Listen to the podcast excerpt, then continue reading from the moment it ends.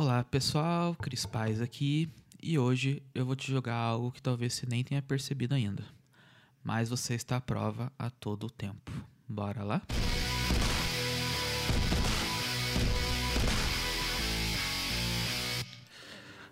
Vamos lá então, pessoal. Vamos aqui para mais uma gravação do podcast Mundo de Cris.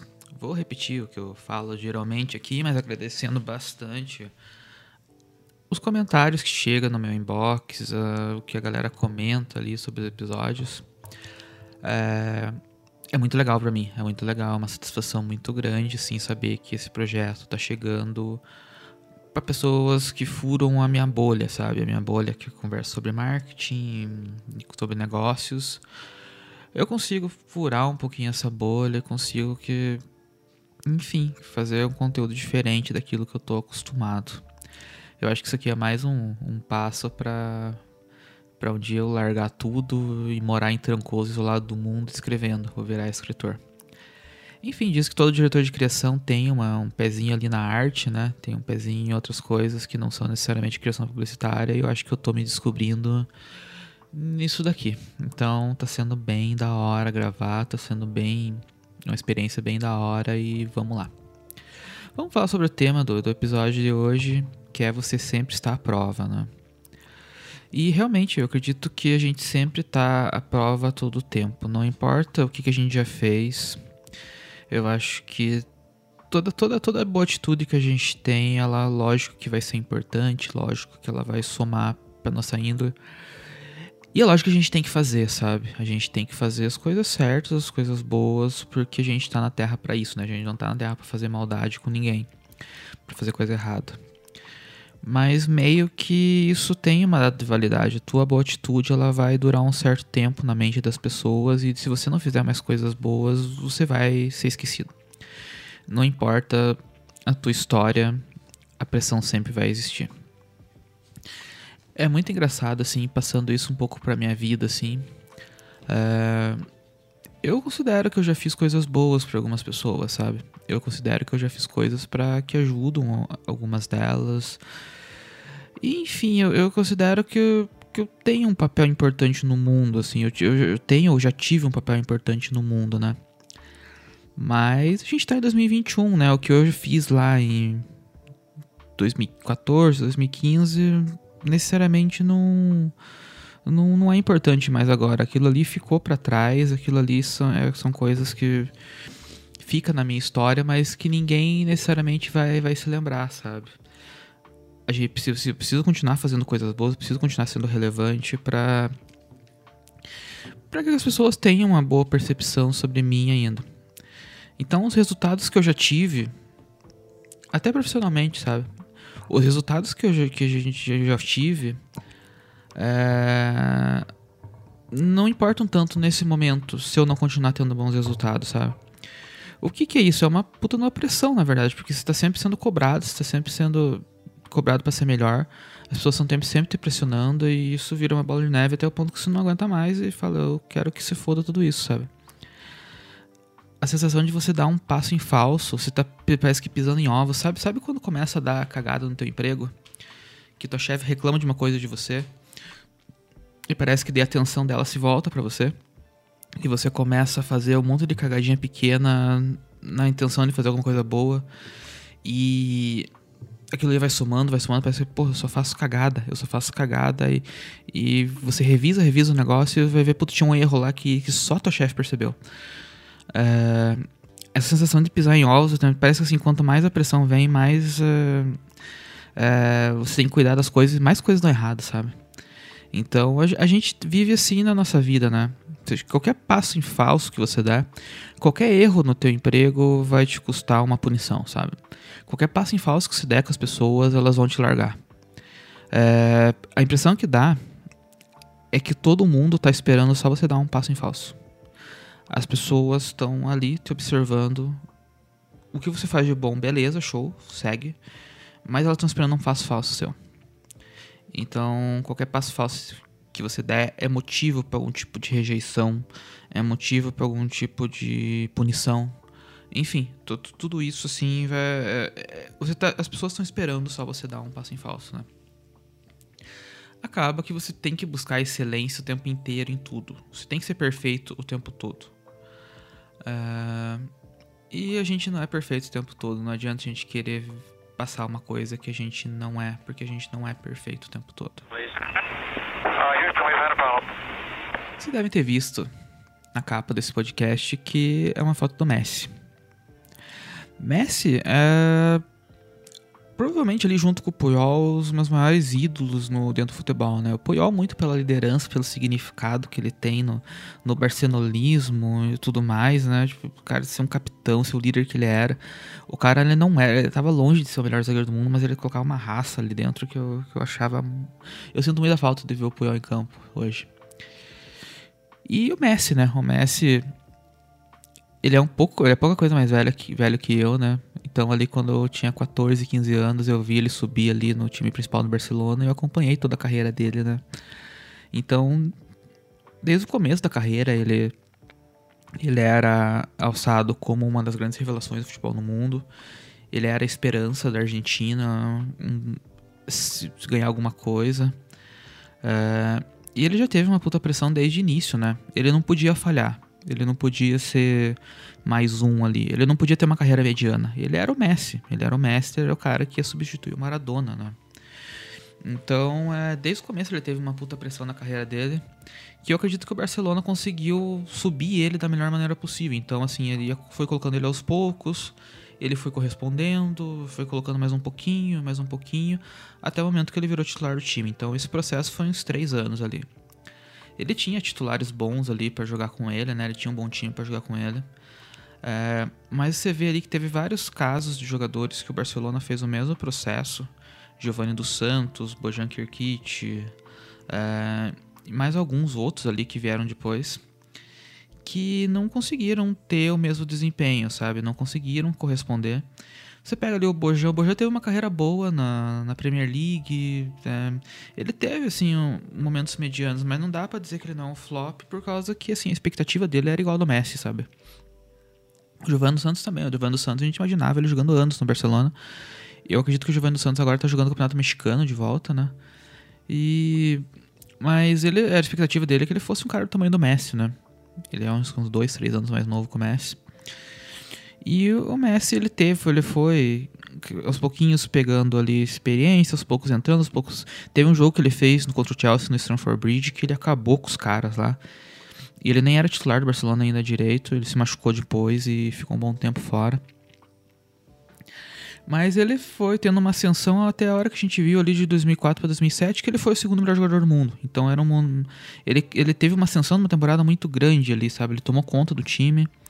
É, na outra temporada ele já assumiu a camisa 10 do Barcelona, porque o Ronaldinho saiu. E ele já foi escolhido o melhor jogador do mundo ali em 2009, ali 2009, que foi uma temporada que ele comeu a bola, jogou demais ali. E ele foi o melhor do mundo em 2009, foi campeão da Champions, aquele time do Guardiola lá. E ele chegou na Copa de 2010 como o melhor jogador do mundo. Então ele tava com uma puta de uma pressão ali, porque ele tinha que responder porque ele era o melhor jogador do mundo. E ele não conseguiu. Ele foi, foi uma péssima Copa que ele fez em 2010. Ele não conseguiu. Frustrou muita gente, não fez um gol na Copa. E, enfim, ele voltou para Barcelona, conseguiu se reafirmar como o melhor do mundo, foi mais três vezes o melhor jogador do mundo. É... E ele chegou na Copa 2014 no momento que não era. Ele já não, não tinha sido eleito o melhor no mundo um ano antes, que o Cristiano Ronaldo tinha sido eleito. Ele tava numa, tinha feito uma temporada fraca pelo Barcelona, tinha se machucado muito. Ele chegou na Copa 2014, assim, meio que assim, é a última chance que esse cara tem de ganhar a Copa. Ele decepcionou em 2010, em 2014, ele, ele vai ter que dar uma resposta. E as pessoas nem esperavam que essa resposta viesse, mas ele conseguiu. Ele, ele jogou muita bola em 2010, 2014, assim. A galera fala, ah, não sei o que, não foi o melhor da Copa. Ele, o Messi foi o melhor da Copa em 2014. Ele jogou muita bola ali.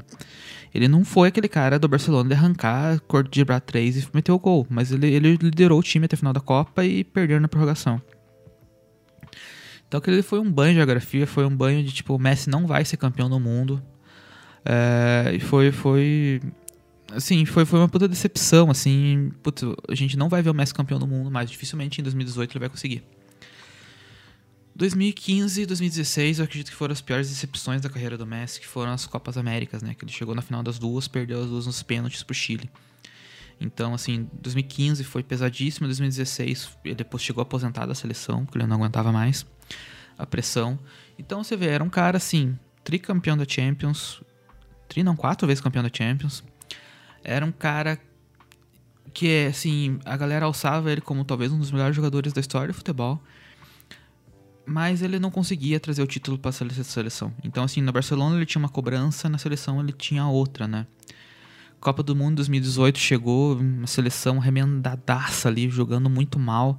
Quase que na primeira fase. Ele tentou dar uma salvada, mas também fez uma Copa fraca em 2018, caíram para a França nas oitavas. E ali, sim, beleza, ali, se 2014 era uma, uma das últimas chances, 2018 não tem mais, sabe? Não tem, não tem mais chance. É, chegaram na Copa América 2019, muito fracos também. Ali na Copa América até eles conseguiram meio que juntar os cacos e formar uma seleção, sabe? Formar, conseguiram até jogar tudo, mas todo mundo sabia que eles não iam ganhar. É, ele fez em 2019 uma puta de uma temporada, que ele jogou muita bola pela Champions e perderam um jogo de 4 a 0 por Liverpool e foram eliminados. E assim, você pega ali, o cara é um dos maiores jogadores da história, é incontestável que ele jogou muita bola. Você pode preferir o Cristiano Ronaldo que ele, pode preferir, sei lá, qualquer jogador que ele. Mas é incontestável que esse cara tem um nome marcado na história do futebol. E esse cara, ele era muito cobrado pelo título na seleção. Então, assim, qualquer. Não interessa ele é quatro vezes campeão da Champions, ele era cobrado por, assim, falta esse título na carreira dele. Não interessa o que, que ele é quatro vezes melhor do mundo. Se ele jogou um mal jogo contra o Liverpool, ele pipocou. Então o tempo inteiro se escutar, ah, o Messi pipocou, o Messi pipocou. Sendo que o futebol é um esporte coletivo, sabe? O futebol é um esporte coletivo, ele já ganhou tudo na carreira dele, ele não tem que provar mais nada para ninguém. Mas a pressão sempre, sempre existe. E assim, vocês viram em 2021 o que aconteceu, a Argentina foi campeão da Copa América em cima do Brasil, aqui no Brasil. O Messi foi o destaque da competição. E, cara, engraçado como ele chorava com esse título, como, como isso aí deu felicidade pra ele, parece que saiu um peso das costas dele, parece que, ah, estava impressionando pro título, tá aqui o título, sabe? de um cara que não tem que provar nada para ninguém. Um cara que não precisa provar nada para ninguém. Mas as pessoas sempre vão achar o que falar dele.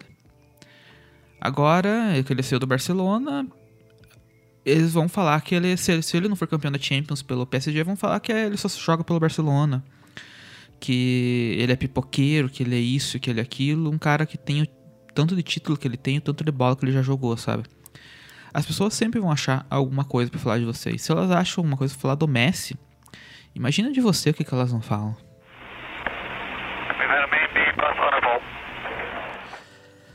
Eu sempre fui tirado pra bosta minha vida inteira, assim, sabe? Eu sempre fui menosprezado, eu sempre fui desacreditado desde que eu era pequeno.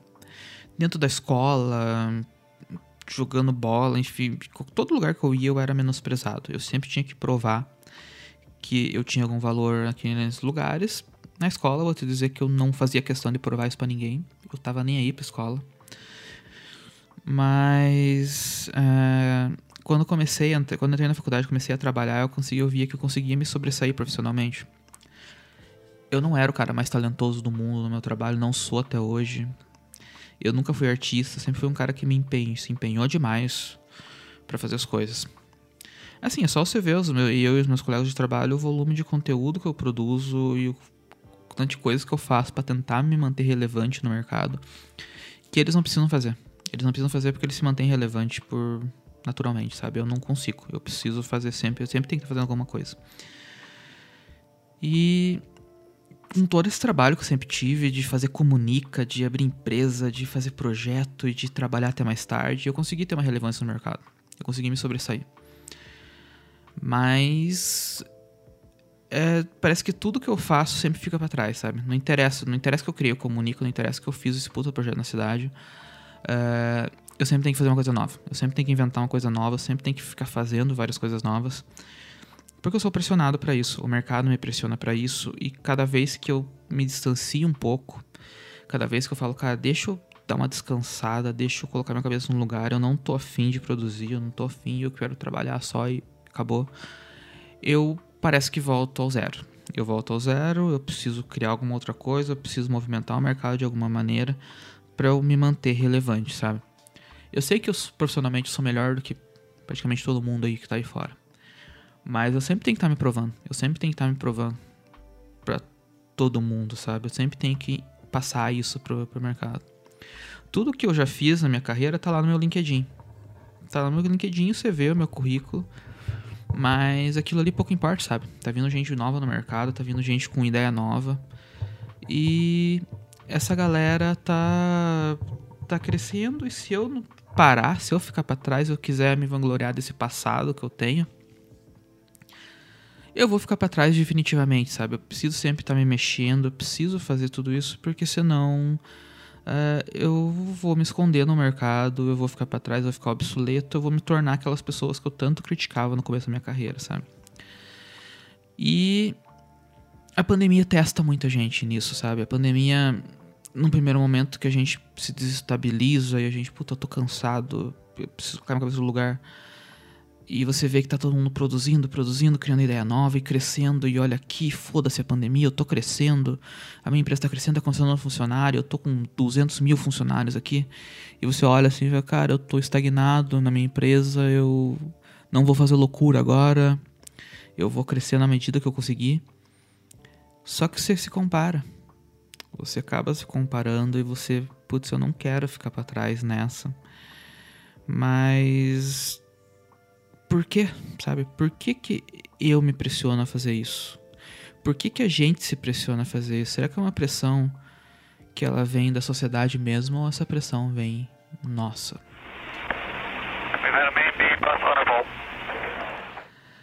Essa pressão que a gente sente a todo tempo, parece que tudo está pressionando a gente, parece que os nossos colaboradores pressionam a gente, os nossos clientes, os nossos amigos, as pessoas de fora, os nossos concorrentes, parece que tudo pressiona a gente.